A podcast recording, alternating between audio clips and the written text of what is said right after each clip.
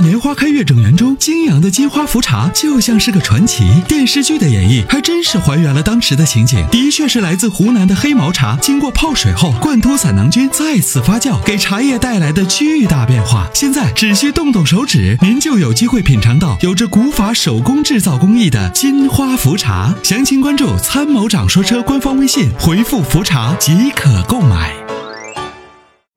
喂，你好，孙先生。Hello，你好，嗯，哦，你好，你好，哎，你好，我想问一下，这个途观 L 啊，它现在是二点零 T 的和一点八 T 的，这个应该选择哪一款？一点八 T 要停产了，你最好选二点零 T 的，但是现在它有库存，有库存呢，有库存也可以买，我没啥问题。他导购这样讲的，好像现在这个呃要什么国五、国六标准啊，好像这个这个以后的话标准越来越严的话，可能一点八 T 的不行。嗯，是不是这个这个你不用特别担心，为啥呢？这个车你想才上市没多久啊，呃，等到它去限制它上路的时候，那就还要很多年以后了，那时候估计你都换车了。哦，你还有个问题，他家他家二点零 T 的比这个一点八 T 的也要省油，是不是这个道理啊？嗯，我估计嗯可能性不大。呃嗯，为什么呢？就是呃，首先呢，这个它我们要知道它这个动作是为什么，就是为什么把 1.8T 停产了，要换一个 2.0T 的低功。首先我们要搞清楚为什么。这个嗯对于生产厂家来说，它的模具越少，它的成本是不是越低？啊，这个你能理解吗？但它不管是是它这个它不管是由钢的形成呃带来的两百 CC 的容量，还是钢的粗细带来的两两两百 CC 的容量，它总而言之，它要另一套模具嘛，对不对？生产它，是不是？那么另一套模具对于它来说，是不是生产成本高变高了？那如果我用一套模具能生产出两个不同的版本的发动机，只是通过软件的不同的调教能生产出两个发动机，那是不是我的成生产成本会降低，对吧？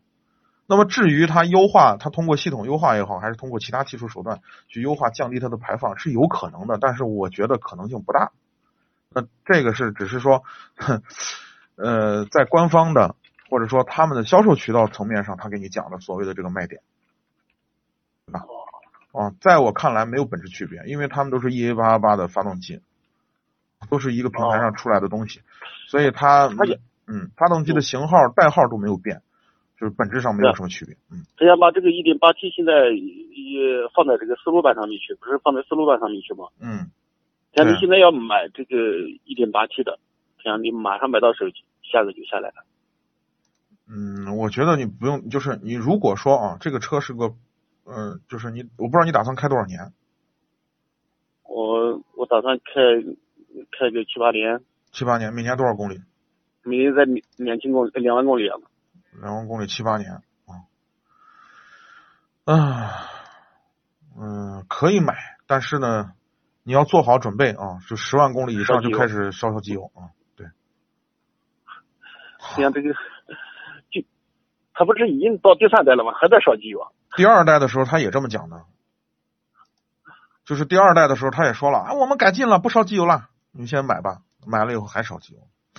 第三代的时候他还这么说，我我就不太相信了。我我以前也听你这个节目哥讲，你讲代替的发动机基本上没有不烧机油的。我没这么说呀，我只是说它壮年时期可能就是在你看大众 EA 八的发动机是在十万之内是 OK 的。啊，对对，你讲只要十万块十万公里车外的话，对，必烧机油。就就就我身边有太多太多这样的案例，的举不胜举，我随便抓一个人来。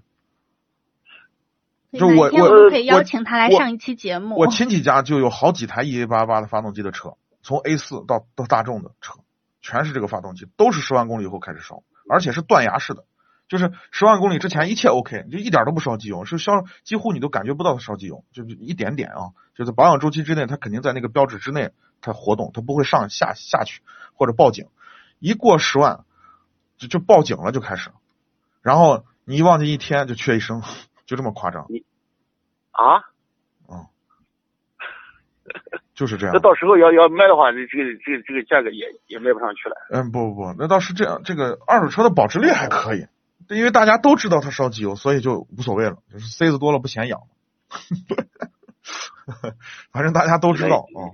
现在想我也打过你们电话的，我想买那个嗯，UAV 或者是是是管道的，但是现在这个也不敢买了。我现在那不敢买，不敢。买，不敢买。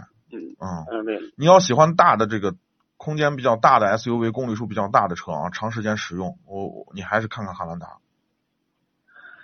嗯，汉兰达买难买。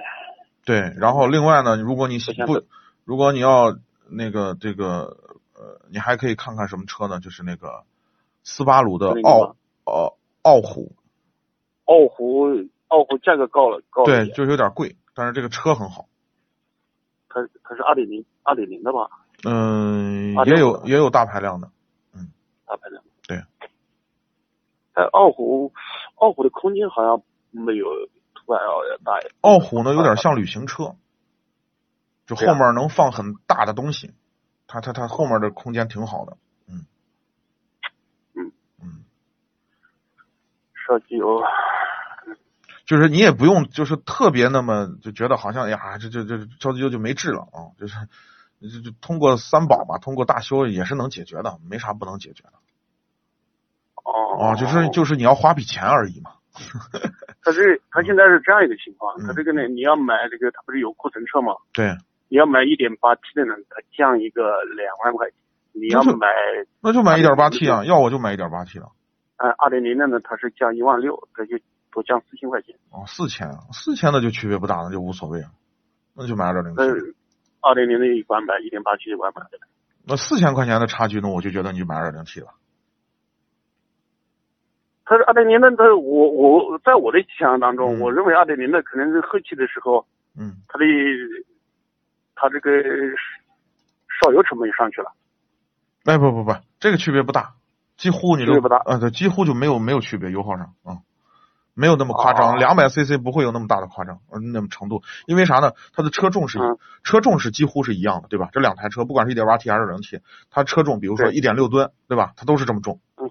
那么只是说两百 CC 它的功率调教不一样，嗯，那实际上这两百 CC 对于这个一点六吨的车重来说，几乎就可以忽略不计，它的油耗几乎是一样的。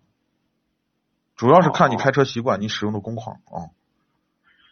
对，我也就是城市开开，你你有时候出去呀、嗯你跑也跑不多，也最多二三百公里。对，可以买，可以嗯买，就是最后呢，你十万公里之后实在是烧机油，你就修一下吧，就花点钱嘛，花个万把块钱把它一修就完了，就这样，对吧？那一定差还是二点零的？二点零的，你差四千块钱你就去买二点零的吧。